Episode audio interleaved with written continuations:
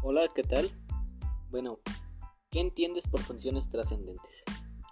En lo personal considero que una función trascendente es un término usado para describir a las funciones trigonométricas, ya que estas también son funciones trascendentes.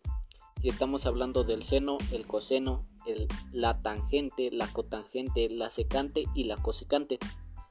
¿Qué aprendí del tema? Bueno, aprendí a dominar un poco más lo que es la herramienta Octave y a su vez también aprendí a identificar los tipos de funciones trascendentes y ver su comportamiento como gráficas. ¿Qué consideras de falta por aprender?